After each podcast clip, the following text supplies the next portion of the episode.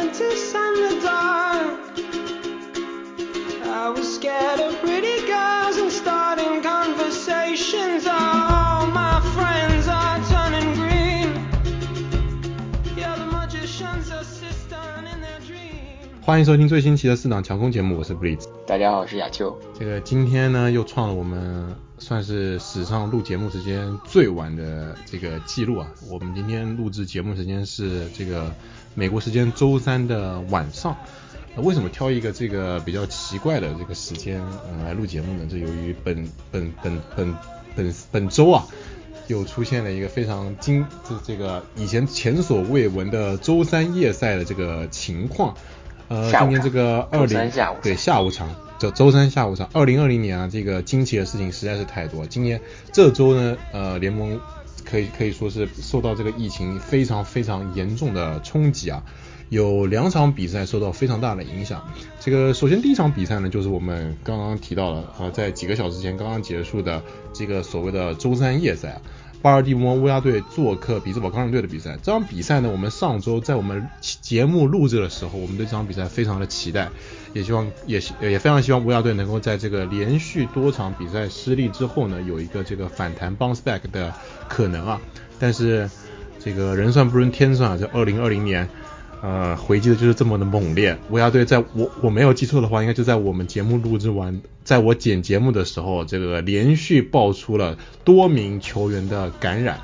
呃，导致了这个比赛一拖再拖啊。本来说是周一打，然后又换到了周二打，结果一下子又拖到了周三才打。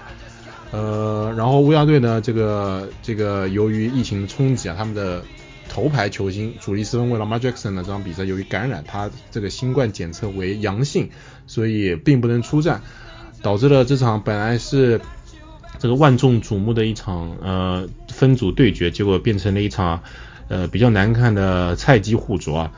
然后钢人队呢，这个表现可以说也是非常非常的不尽如人意啊。这个本场比赛多次打到红区里面都没有能够这个完成达阵，最后仅仅是拿下了十九分，以十九比十四的微弱优势拿下这场非常罕见的周三夜赛。那当然了，钢人队也不能在这边过多批评钢人队，因为他们虽然并没有受到这个疫情感染的影响，导致有球员的确诊，但是呃，对于这个比赛开始时间的不确定性，也是呃会导致这个球员心理状态非常的这个起伏的一个原因。所以呃表现不好呃也不能做过多的苛责，毕竟他们现在是十一胜零负的球队。这个在这个特殊的一年啊，我觉得什么事情都有可能发生的情况下，这个比赛能够继续。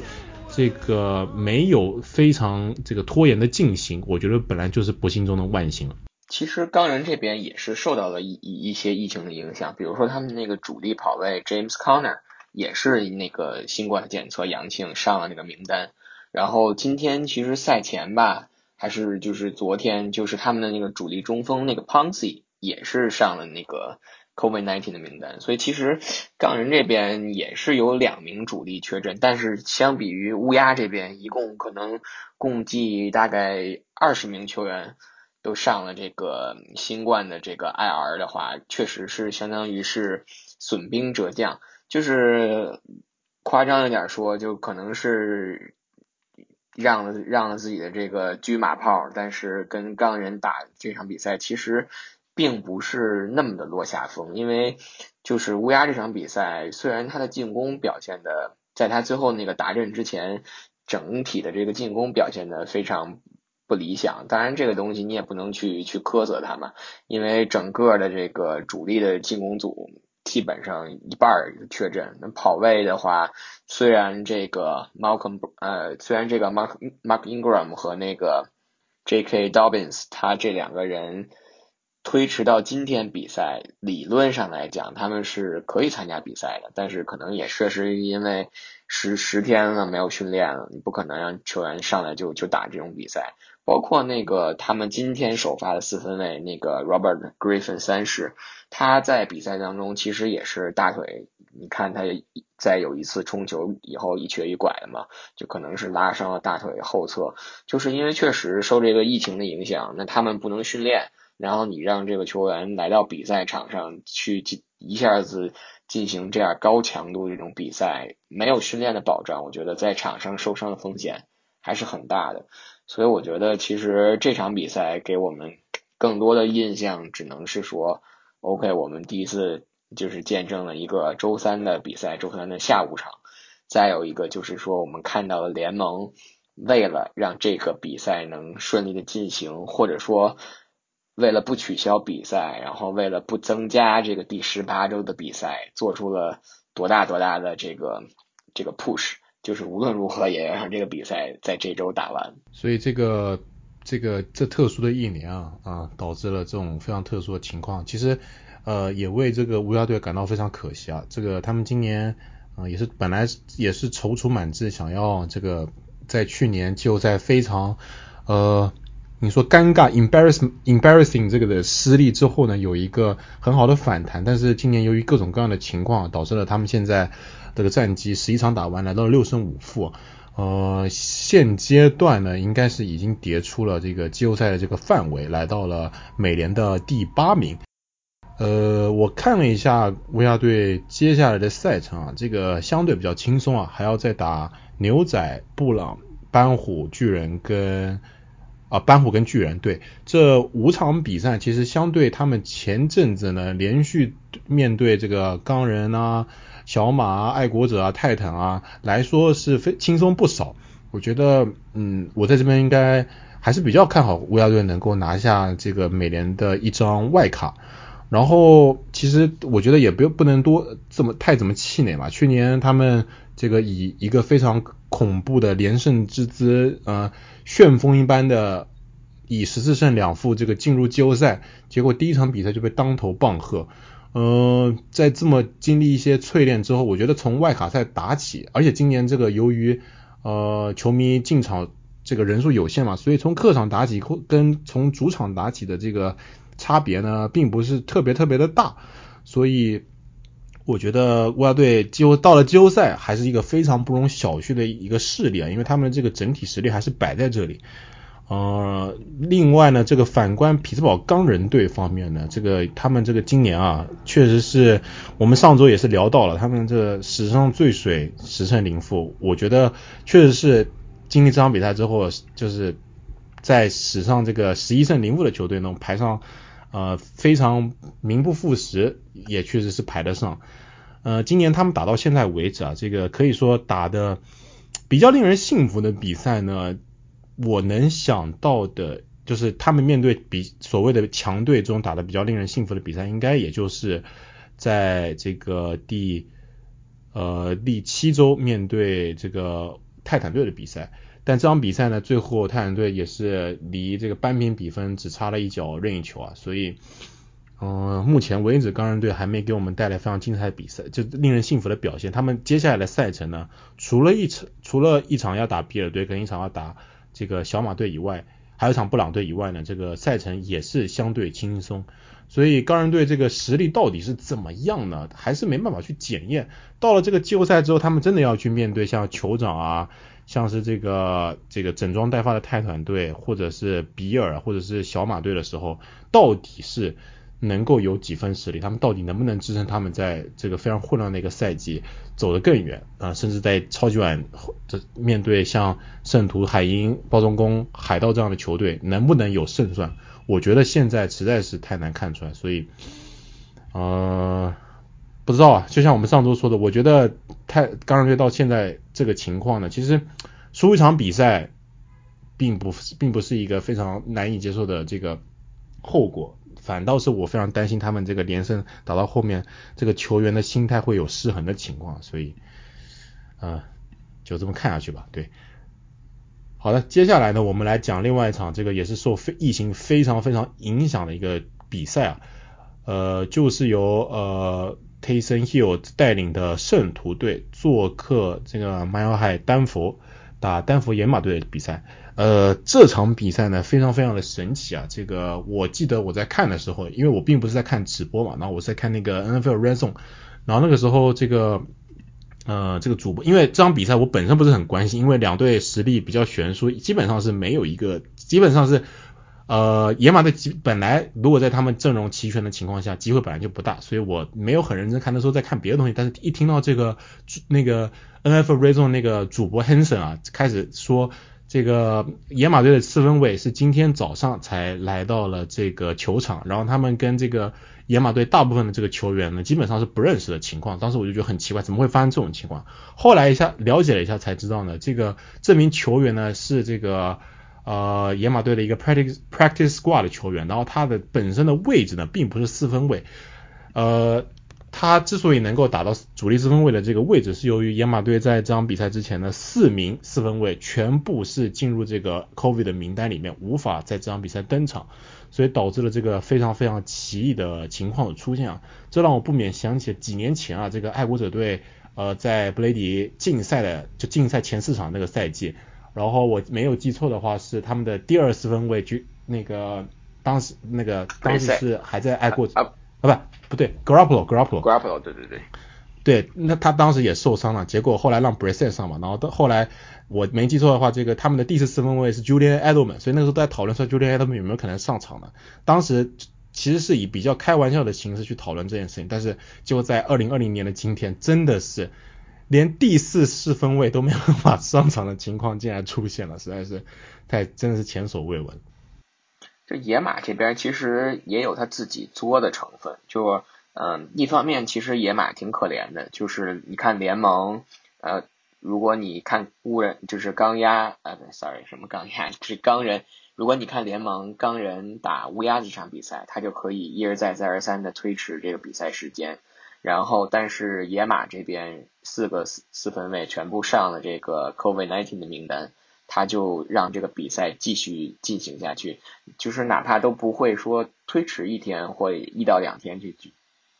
去进行。从一方面来讲，确实可能因为野马没有什么球星，不受这个联盟的重视。然后另外一方面来讲，其实就像我最开始说的嘛，有这个野马自己作的成分，是因为。他就是在之前的这个周中的准备会上，嗯，也被爆出说他的这个几名四分卫在开会的时候都没有戴口罩，然后也没有保持这个六 feet 的这个社交距离。这个是 NFL 联盟就是在整个美国这个疫情就是第二波开始了以来就是明令禁止的，因为根据这个联盟最新发发布给球队的这个抗疫的这个准则，就是。不管你在，即使你在场上，在场边，你不比赛，嗯，你在场边不在场上比赛的时候，如果你摘下头盔，你也一定要戴上口罩。然后这个同样的这个戴口罩的这个规则还会，就是推行到，比如说球队的战术准备会，然后包括你在球球队基地里，不管你是呃，就是去用餐啊，或者是去开会的路上，就是相当于就是口罩是一个强制性的。那所以野马这这一边，他们的四分卫并没有按照这个规定去戴这个口罩。我觉得从联盟的角度来讲，可能也是对他们的一种变相的惩罚。嗯，因为如果你是因为健康的原因，或者是因为你在遵守我们的规定的情况下，还发生这种情况，我可以去为你修改这个比赛时间。但是你没有去遵守，那可能就是一种杀鸡儆猴的一一种一一种举动了，就是也用来警告其他的球队。如果你不遵守这个规则，那没办法，这就是就是叫叫什么叫自作孽不可活。所以野马这边没有四分卫，呃，其实你看圣徒这场比赛，我觉得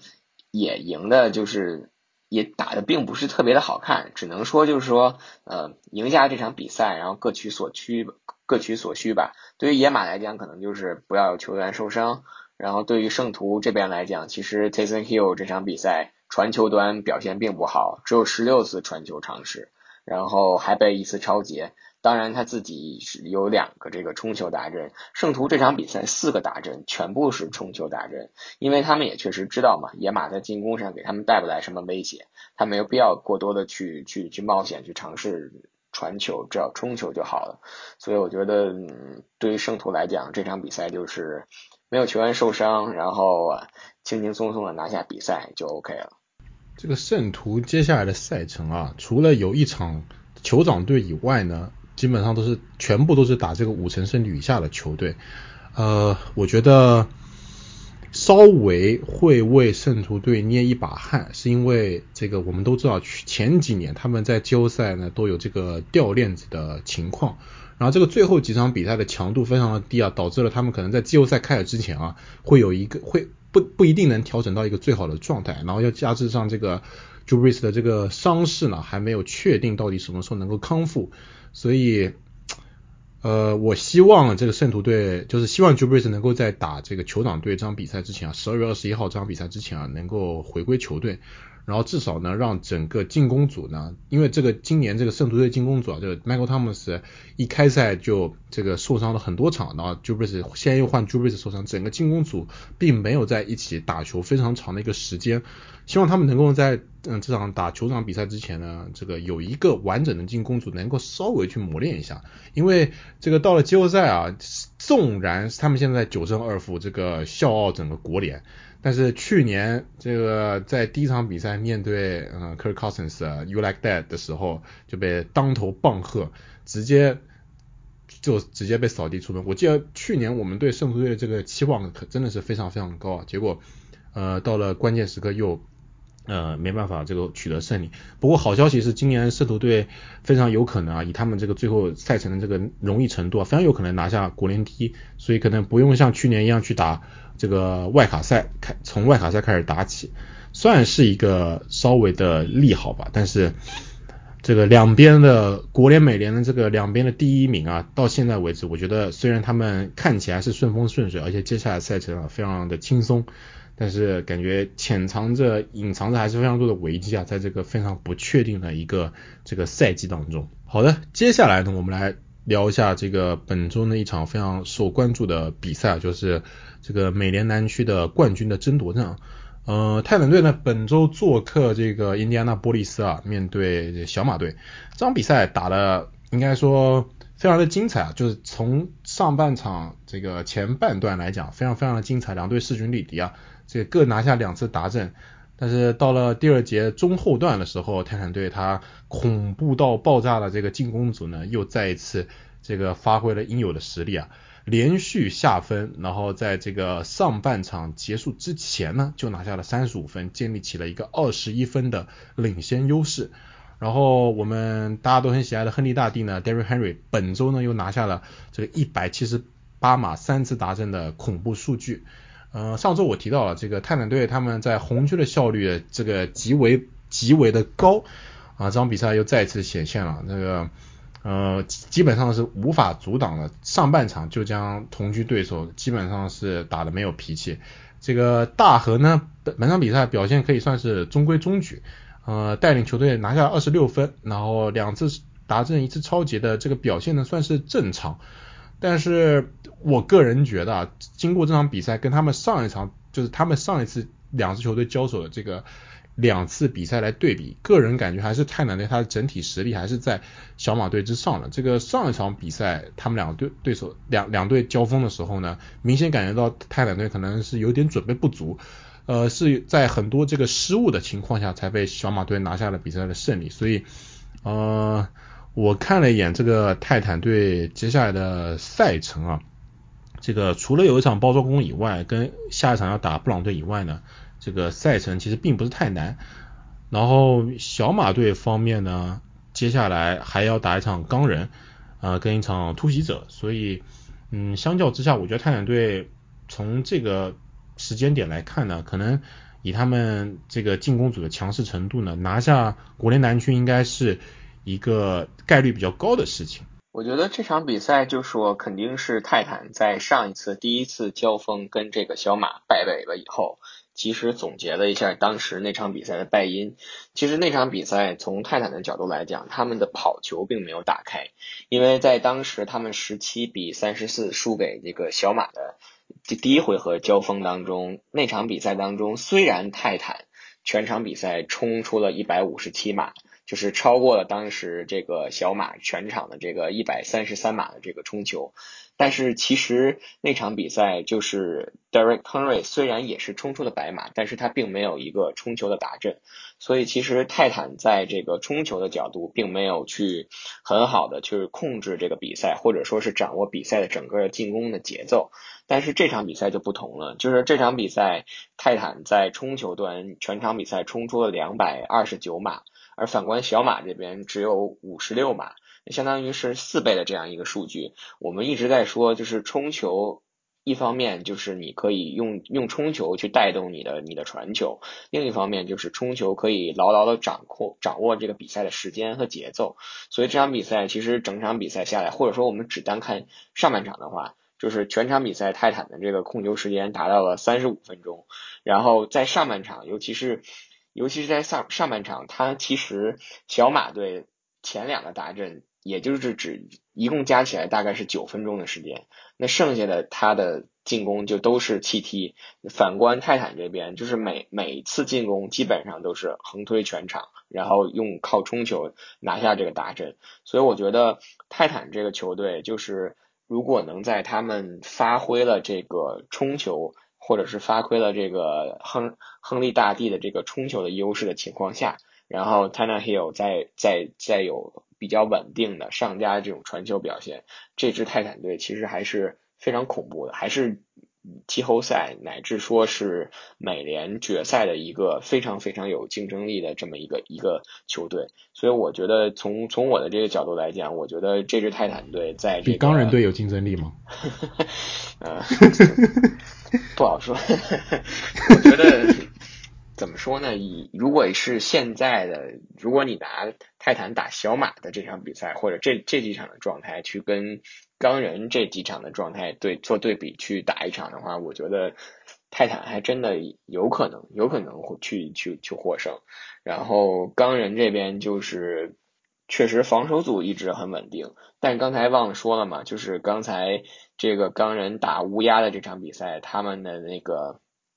主力的那个线位，那个 Dumprey，这个赛季已经拿下八个那个擒杀的那个球员，然后赛后却就是应该说是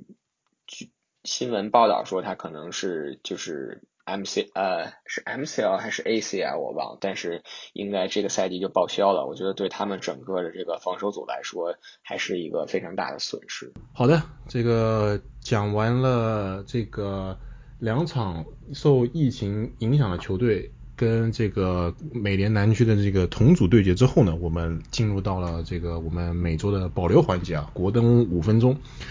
这个国联东区本周呢进行了一场小组内战，在感恩节周四的那一天呢，华盛顿橄榄球队做客来到达拉斯牛仔队。这个我没记错的话，我们前两周啊就在那边说，其实那个牛仔队在安迪多特复出之后呢，应该这个战绩应该上会有一个反弹。结果呢，又再次把我们啪啪打脸啊！这个华盛顿橄榄球队在感恩节以四十一比十六拿下了这个同组的竞争对手牛仔队。这个第四节打出了一个二十一比零的惊人数据。呃，在这场比赛之后呢，这个华盛顿橄榄球队的这个战绩来到了四胜七负，这个牛仔队来到了三胜八负，然后。然后另反观这个另外其他国东的两支球队，巨人队呢，本周呢做客辛辛那提打这个 Joe Burrow 已经赛爆的斑虎队，呃比较稍微有点艰难，但是比较呃意料之中的以十九比十七拿下了比赛。然后这个另外一支球队就是本来的做了好几周国东龙头的老鹰队呢，本周在主场这个打海鹰队啊。呃，双鹰对决这场比赛呢，这个从开场大概我看没记错，一节半真的是非常非常的丑陋，尤其是这个老人队方面，我没记错的话，好像是连续五次进攻，连一个一档都没有拿到，就是说他们连续五五次十五次进攻都没有推进超过十码，这个真的是非常非常的丑陋。呃，Carson Wentz。跟这个这个所带领的老鹰队进攻组啊，真的是非常非常的便秘。这场比赛呢，你说海鹰队表现的很好吗？其实也未必，也就是在一个普通水准。呃，除了 DK m c a f 这个拿下一百七十七码这种神仙数据以外呢，其他的海鹰队其他这个球员表现算中规中矩。呃，可能值唯一值得称道的就是海鹰队的这个二线防守呢，感觉啊是连续几周都有一个比较好的发挥，但是这场比赛打的是 老鹰队，我不知道到底是老鹰队的这个进攻组实在太差了，还是海鹰队真的是他的这个呃二线防守有提升，所以这场比赛也不能拿非拿拿来的这个参考价值其实也不大，所以在这场比赛结束之后呢，国联东区这个形势呢。来到了第一名是巨人队，那他们由于这个分组对战的优势，领先这个拿到了一个 tiebreaker，对对于华盛顿橄榄球队来说，两队都是四胜七负。然后另外呃这个老鹰队呢，还是凭借着他们一场这个平局啊，占据了这个国联东区第三名。那接下来就是呃已经三胜八负的牛仔队。接下来的几周呢，这两这几支球队的这个比赛呢，其实都。还蛮类似的，因为他们这个赛季他们所要面对的这个同联盟的分区是这个国联西区，所以他们都还有好多场国联西区的比赛要打，所以其实都是蛮蛮蛮困难的一些比赛。呃，所以在不知道他们到底能够赢下几场的情况下，我现在还是很难给大家一个这个说法。这个最后呢，这个奇奇怪怪的分区最后谁会拿下一个分区冠军的？季后赛席位，我觉得呃牛仔这边吧，哎，其实 我只想提一个人，就是他们的那个跑位那个 e z e k e l l i o t 就是赛季刚开始的时候，当时就是牛仔战绩不佳的时候，可能当时是两胜五负两胜三负或者两胜四负的时候，我就说过，就是这个 Elliott，如果你一场比赛在冲球端不能给他。二十次左右的这个 carry 的话，你很难去打开你的这个进攻，因为你不可能一直传传传嘛，对吧？你肯定还是需要一定的这个这个冲球的。那牛仔到现在为止一共赢过三场比赛，嗯，赢猎鹰那个惊天的逆转四十比三十九，然后赢巨人也是三十七比三十四的险胜，包括上一周就是也是赢这个维京人三分，这三场比赛。Elliot 他都是有二十次的，超过二十次或者将近二十次的这个冲球，而且这三场比赛都是冲出了，这上一周是冲出了超过百码，然后之前那两个赢两个胜场都是冲出了九十码，将近百码的数据，所以我觉得，但是反观这场比赛打这个华盛顿橄榄球队，他一共只有十次冲球，然后冲了三十二码，我觉得这种这这种冲球的表现。很很难说在这个进攻端给进攻组提供一些帮助，当然这这个东西可能有他心理层面的原因，嗯，也有可能是因为，比如说他这个这场比赛又有一次吊球，而且被对手抢回了球权，那到目前为止就已经进行了十场比赛，他已经他已呃已经进行他已已经进行了十一场比赛，他已经有六次吊球了，然后其中六次吊球里有五次。被对手抢抢回了球权。那反观上个赛季，他一共只有三次吊球嘛，两次被对手抢回球权。所以我觉得可能一方面也是教练组对他的这种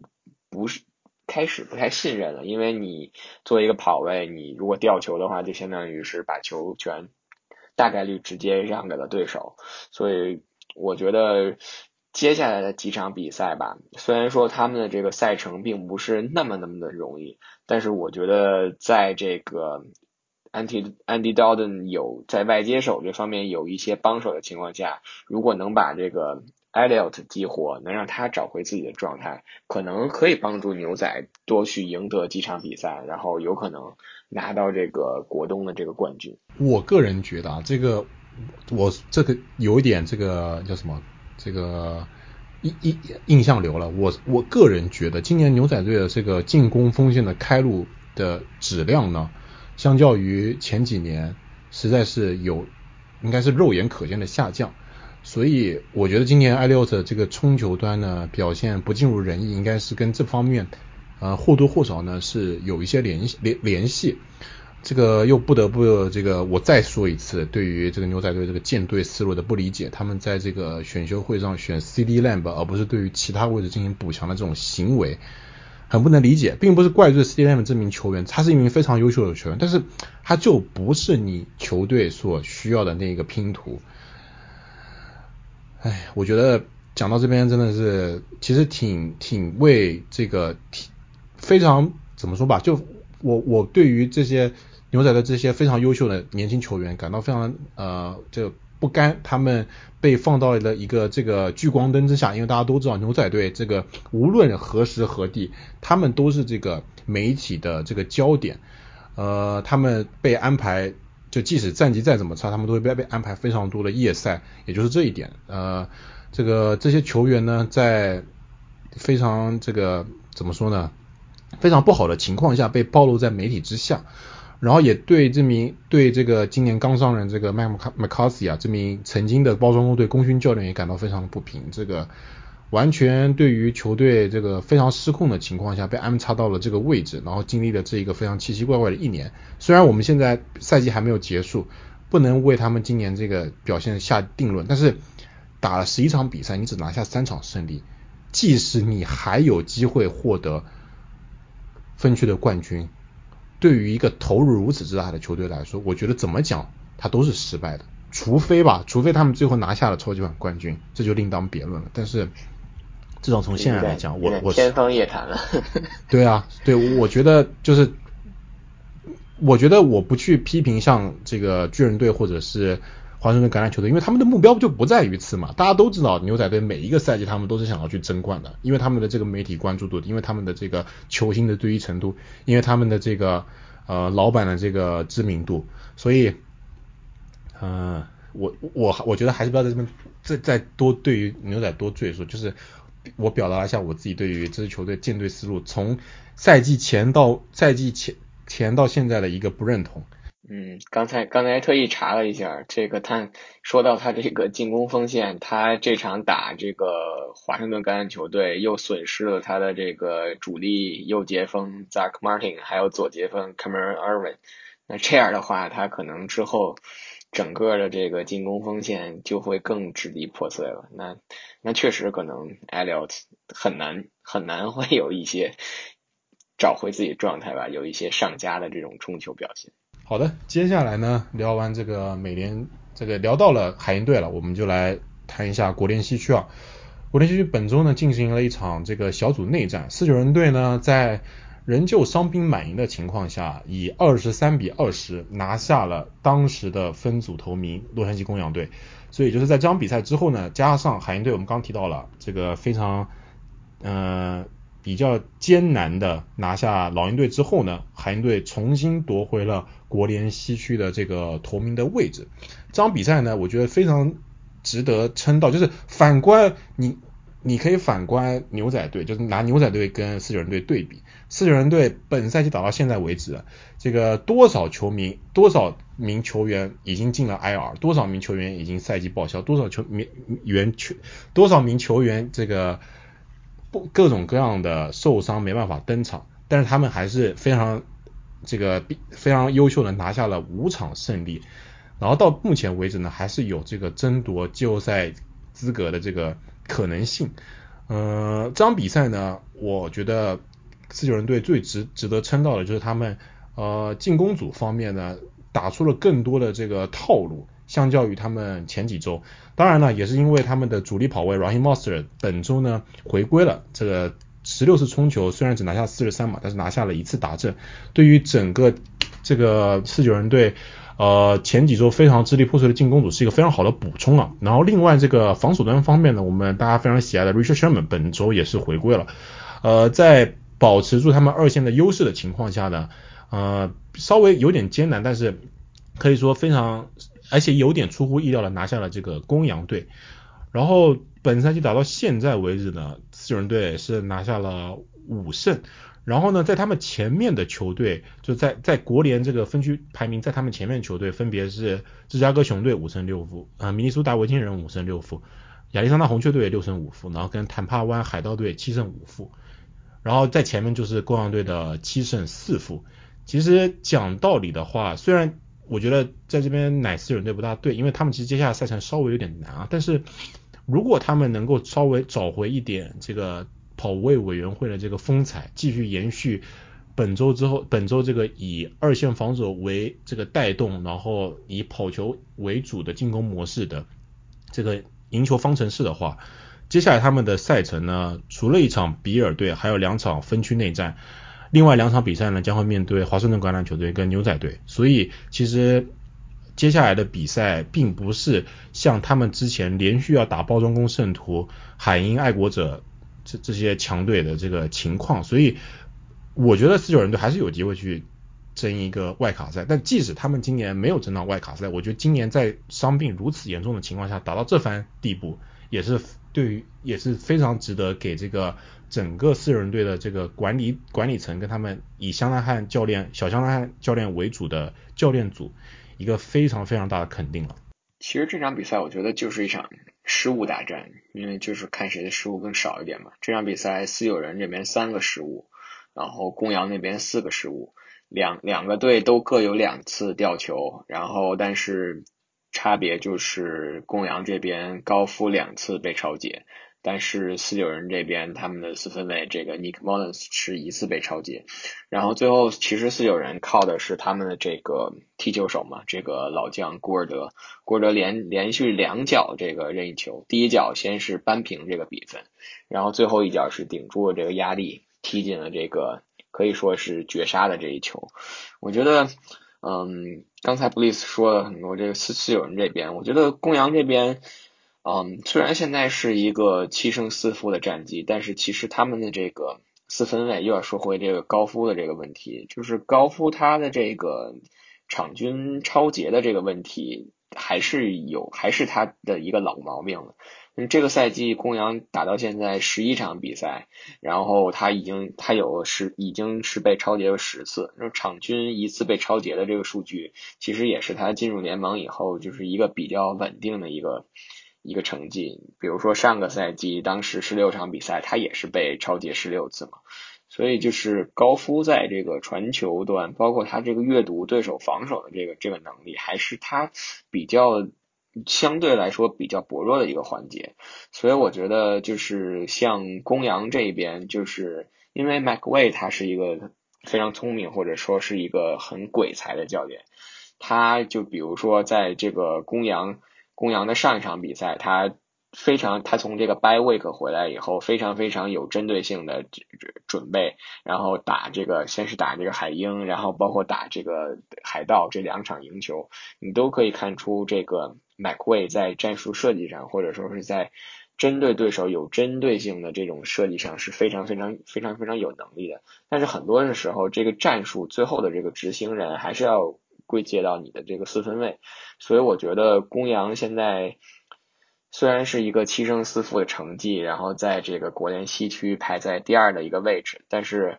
如果他想就是说走得更远，或者说是能想锁定一张季后赛这个外卡赛的席位的话，我觉得更多的还要去倚仗于这个高夫能够拿出一个相对来讲更加稳定的表现，因为如果你越往后走的比赛，你再送出超节的话，其实对他们来讲，我觉得还是打击还是会比较大的。好的，接下来呢，我们来聊一下本周应该是最为受到关注的一场比赛吧。呃，堪萨斯球场队本周做客坦帕湾海盗队啊，这个呃山羊布雷迪面对这个联盟现在最炙手可热的四分卫 Patrick Mahomes，这场比赛呢，呃，我觉得还是非常好精彩的。这个除了这第一节。球场队先声夺人啊，这个疯狂的攻势，呃，就拿下了十七十七分的这个领先优势啊，就以这个 Patrick Mahomes 跟这个 Terry Hill 两个人联手，我没有记错了，他们应该在上半第一节就拿下了一超过一百五十码，然后两次达阵的这个惊人数据，一下将比分拉开。然后海盗队方面呢，就苦苦追赶啊，这个布雷迪，呃，确实也是传出了几次呃比较匪夷所思的传球，这个送出了。又送出了两次超前，但是呢，值得就是海盗队稍微球迷稍微开心点的情况就是布雷迪这场比赛呃在前连续我好几周没有传出超过二十码传球的之后呢，连本场比赛呢有好几次跟这个 Gronk 还有这个 Mike Evans 有个超过二十码的这个连线啊，这个 Gronk 在呃基本上啊。在在几几周的比赛之后呢，我觉得他基本上是恢复到了一个非常优秀的水准啊。本本场比赛又拿下了一百零六码，呃，这场比赛虽然最后海盗队还是以一个还是这个以三分之之差落下阵来，但是我个人感觉啊，这个海盗队呃打到现在为止，嗯。就这几周，虽然他们这个状这个战绩不是很稳定，但是还是由于他们面对的对手呢，还是稍微的强一点。这个最后几周他们的对手分别是维京人、猎鹰、雄狮跟维京人啊，这个比赛强度较为低，然后加上他们现在呃叫什么，比上有点就比上不足，比下有余的情况下，因为他们要往上追也肯定是翻不过圣徒了。然后呃以他们接下来的赛程来看，接下来。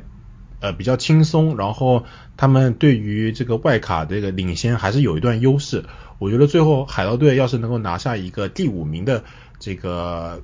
这个排名进入季后赛，然后在第一轮去做客打一个国联东区的球队，其实对于他们这个季后赛来的这个开，对他们整个赛季来说，我觉得并不是一个非常不成功的赛季。毕竟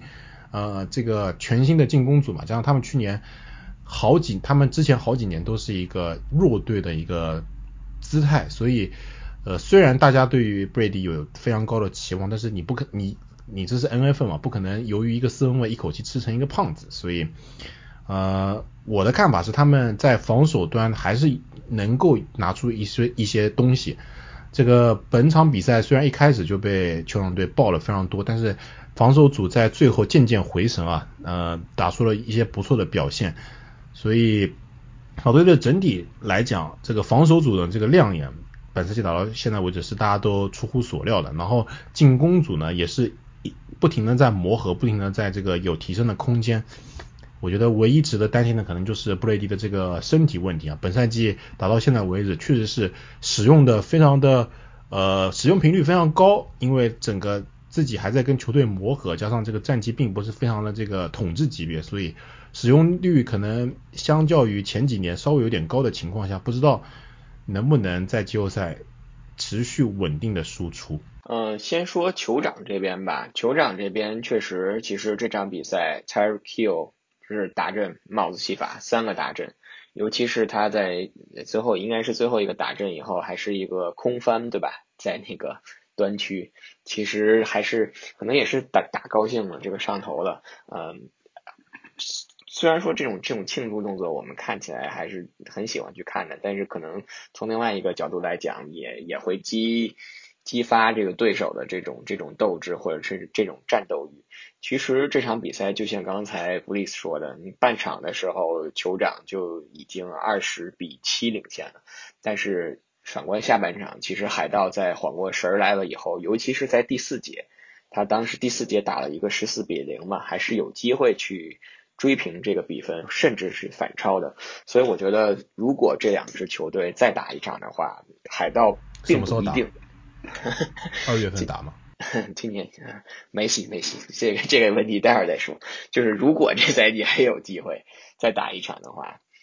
当然这个前提太多了。就是再打一场，我觉得并并并不一定海盗会输。就是如果他们能拿出第四节，或者说他们拿出下半场这种表现。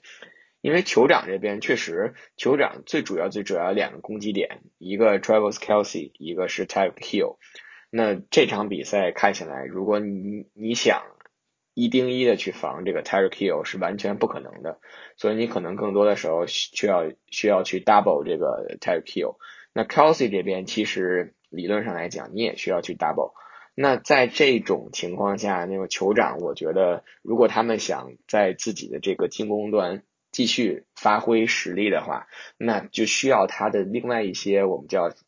角色球员要站出来，或者说是其他的这个进攻球员，比如说他们的那个外接手那个 Sammy Watkins，或者说他们的另外一个外接手 Michael Hartman。Hartman，Hartman 其实这场比赛应该是在第三节还是在第四节，应该是在第四节的时候，其实有有一次三档转换的时候，一个一个 Mahomes 给他传的这个非常漂亮的传球，但是那个球他就是。一个比较轻松的接球，但他没有没有抓住这个机会，导致这个酋长这边三档没有没有没有打成转换，被迫把球权交回给了这个海盗。所以我觉得酋长就是你的，你酋长的实力摆在这儿，酋长这两大攻击点也摆在这儿，那对手肯定会比较明确的去选择去夹击。那在这种情况下，如果你的角色球员能能够站出来的话，我觉得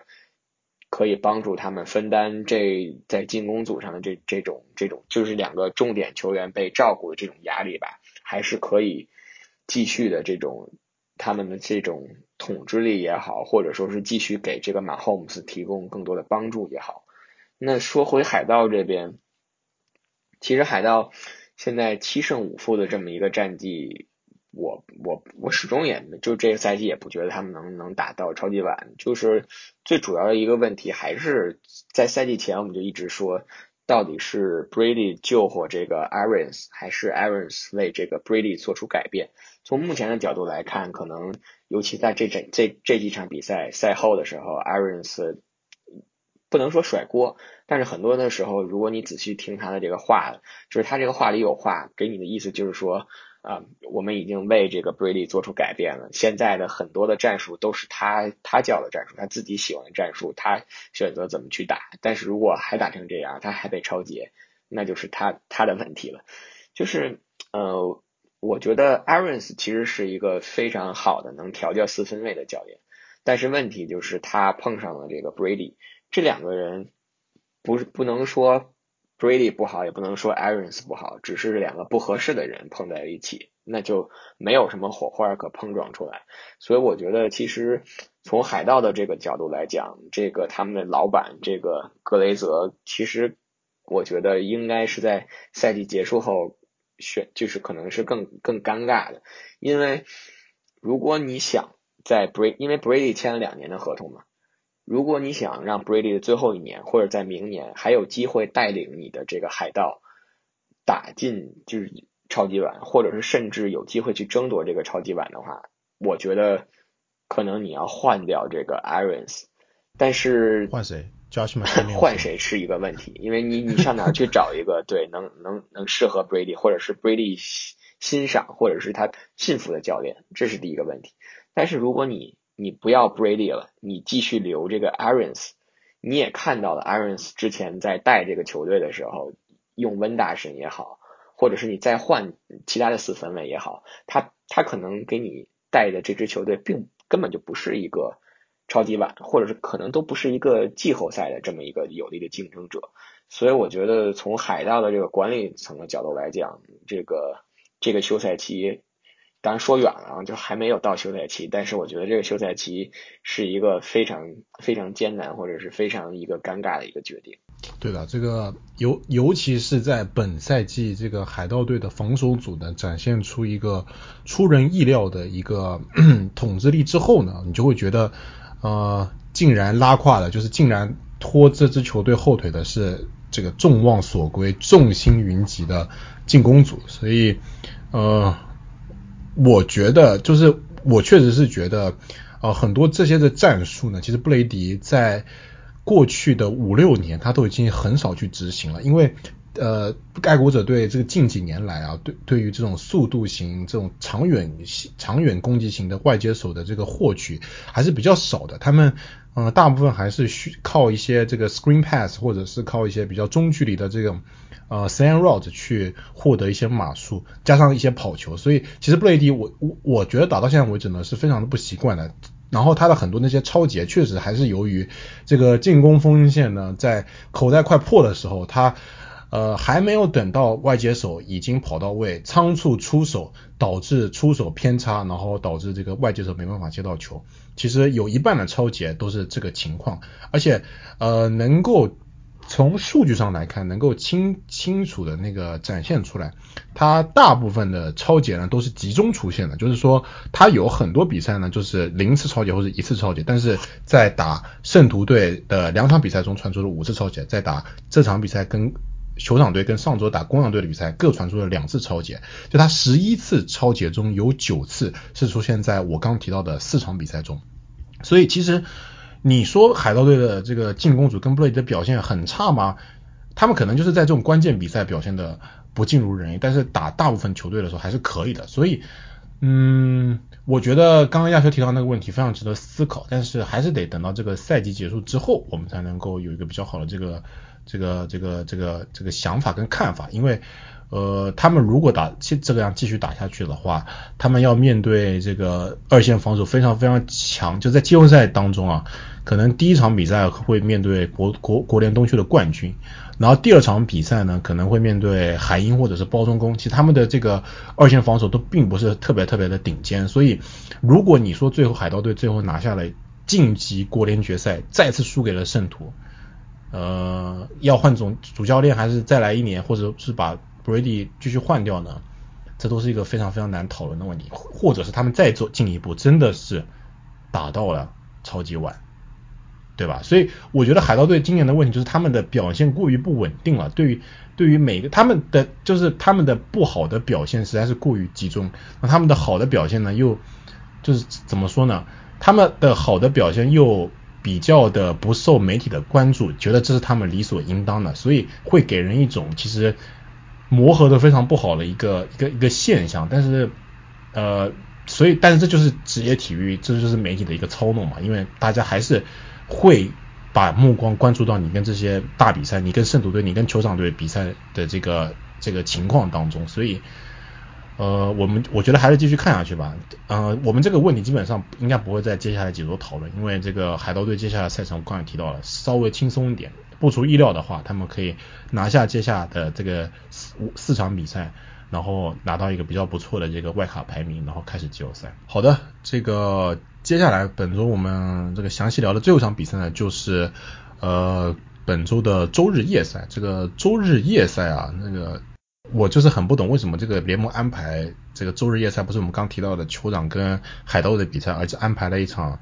包装工队打熊队的比赛。可能这个联盟的安排这个比赛的安排转播时间的这个人员会觉得熊队可能还是有点竞争力，但是这场比赛呢，从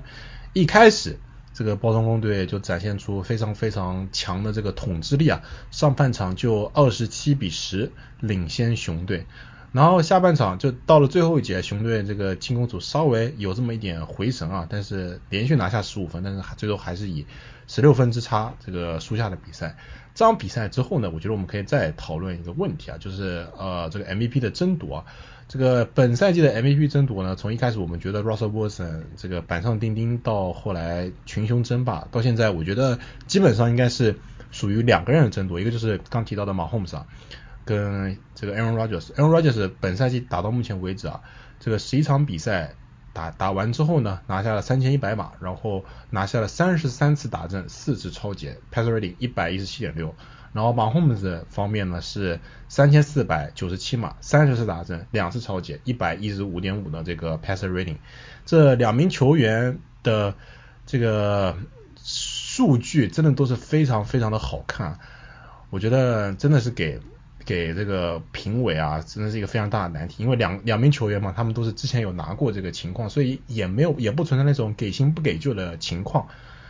会不会有可能这些评判组会觉得 Aaron Rodgers 好不容易到这个这个生涯暮年啊，再给他拿一个这个奖项，然后 Mahomes 未来这个以他的这个表现，未来想拿几次可以拿几次，所以有可能会更加 favor 这个 Aaron Rodgers。我觉得从不管是从个人的数据上来讲，或者是到目前为止球队的这个战绩上来讲，可能确实都是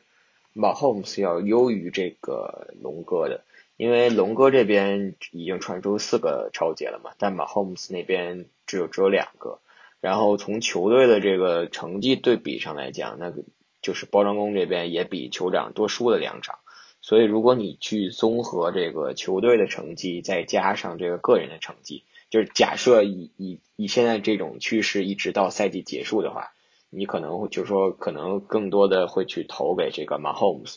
但是从我个人的这个角度来讲，我可能会比较比较倾向于，如果我有一票的话，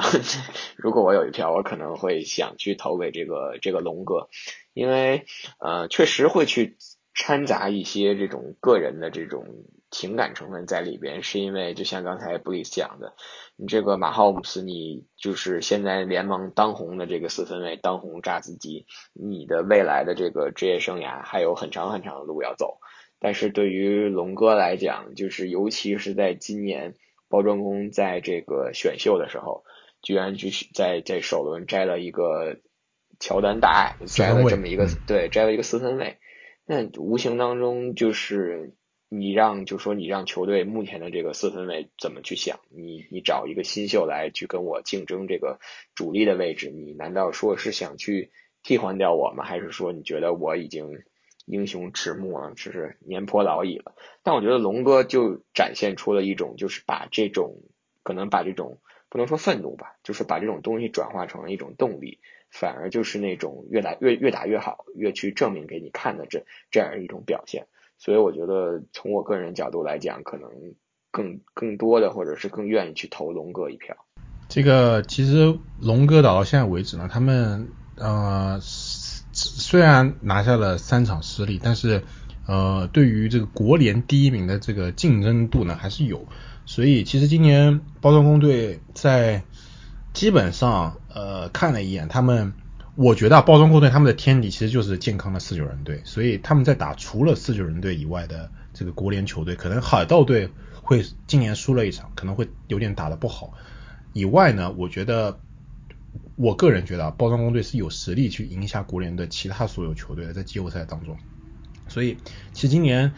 很有意思的是，其实包装工队有可能最后晋级超级碗，然后最后跟马霍姆斯来一场这种真正的 MVP 对决。我觉得到时候要是这这个情况真的发生了的话，应该也是这个本赛季在这个疫情影响下非常风雨飘渺的这个赛季一个非常不错的结尾吧。其实，其实不过说实在的，这个。呃，国联这边三名史诗级四分卫，这个圣徒 j u b r i s 包装工龙哥跟这个海盗队布雷迪，要是他们的三个人都有都能有一个支球队能够进入季后赛，面对对面的马霍姆斯，我觉得都是应该是近几年来吧最值得这个大家大书特书的一个超级碗四分卫对决，所以还是挺期待的。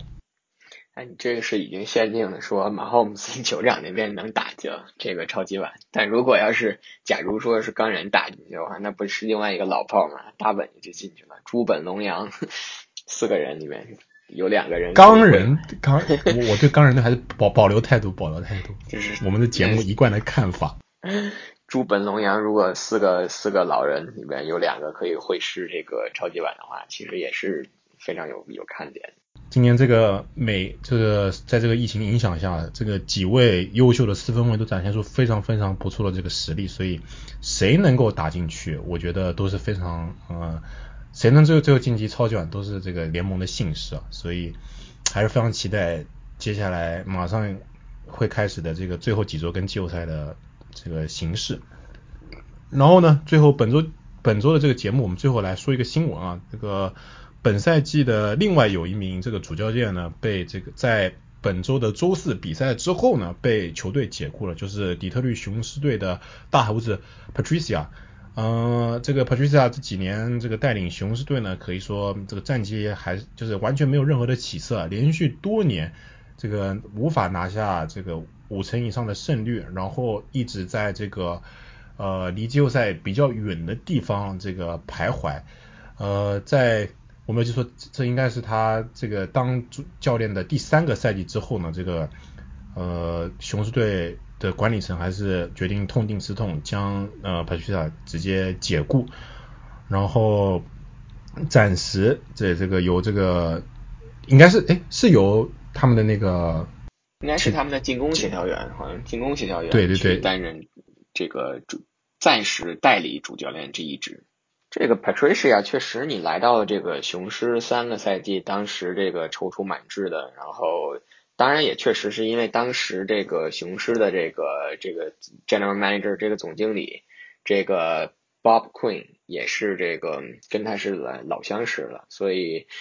你那这次 Bob Quinn 也也是一锅端了嘛，和这个 Patricia 一起下课了，所以也可能也是展现出了这个雄狮这种管理层可能一种想。不能叫改头换面吧，就是可能想重新这个寻找一下这个球队的这种文化，或者是球队的这种这种风格的这么一个过程。但是啊，漫漫长路吧，我觉得。嗯，说回这个 Patricia，你来到雄狮三个赛季，顶着当时这个最佳可以说是最佳防守协调员的这么一个头衔吧，来到这个雄狮，但是三个赛季下来了，只取得了一个十三胜二十九负一平，就是这样的一个一个一个战绩。那你的胜率，你的总的这个胜率可能也就是三成。三百分之三十三，大概这样一个一个成绩，确实是很难去说服这个别人的，一点说服力都没有。然后再加上，其实 Patricia 来到这个雄狮以后，他更多的还是想去移植他当时在爱国者，在小鸡教练的这个麾下所拥有的那种执教的风格。但是小鸡就是小鸡，但是世界上只有一个。Bill Belichick，你不可能去完全去去复制，所以没有照搬的这这一套理论，所以他想去模仿小鸡教练那种从严治军，或者说是在更衣室里我有绝对的权威，我我说一，底下人不敢不敢做二的这种行为。但问题就是小鸡教练他有有二十年有成绩的保证，但你有没有冠军的托底？对啊，你 Patricia 你新来到一个球队。你你没有任何的成绩上的说服力，你也没有什么威信力，就是这些球员凭什么要听你的？然后你还去不能说是耍横吧，但是你还是想去展示这样一种权威。那么可能随着时间的这种长久，你跟球员之间这种隔阂、这种矛盾就会越来越大。所以我觉得也说明了一个道理嘛，就是一是可能 Patricia 当当年在爱国者，这是一个爱国者。之所以能成功，可能是一个体系的成功，并不是一个个人的成功。所以，并不是说 Patricia 这个人的能力有多么多么的强，他只是非常非常适合这个体系。所以，当你来到了这个雄狮了以后，这个体系跟你不一样，跟你过去体系不一样了，你可你就很难去成功。所以，我觉得这也就是可能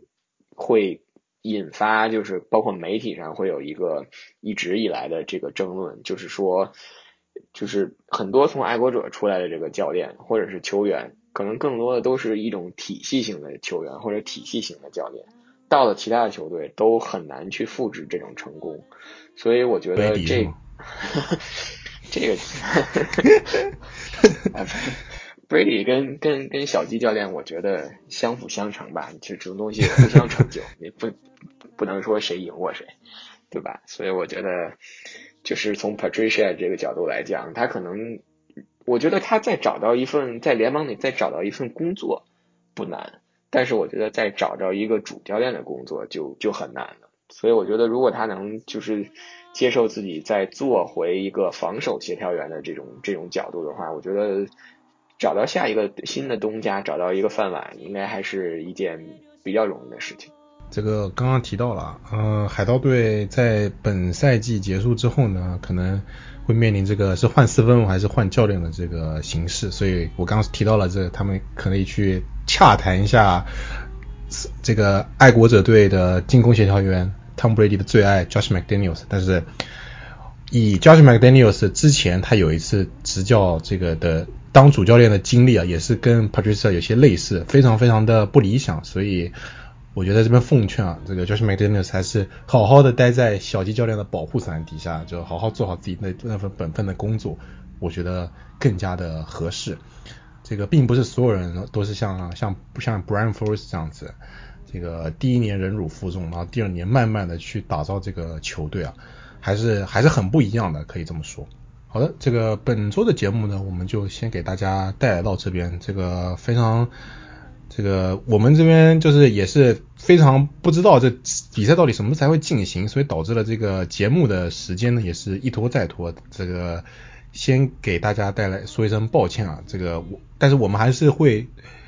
尽量的是在本这一整周的所有比赛结束之后呢，再给大家录制节目，这样子会给呃有一个更加好的一个这个观这个收听的感受，可能会漏掉。不大会漏掉那么多的新闻。这个下周比赛呢，又由于这个疫情的这个拖延啊，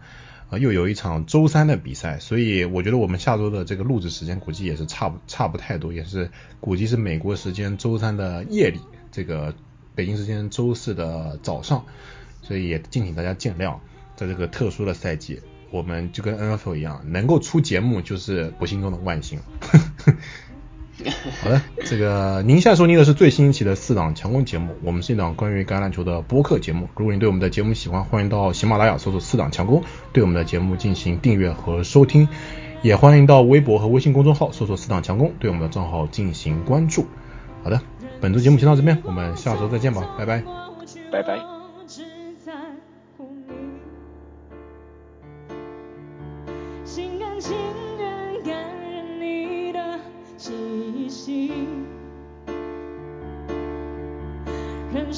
her.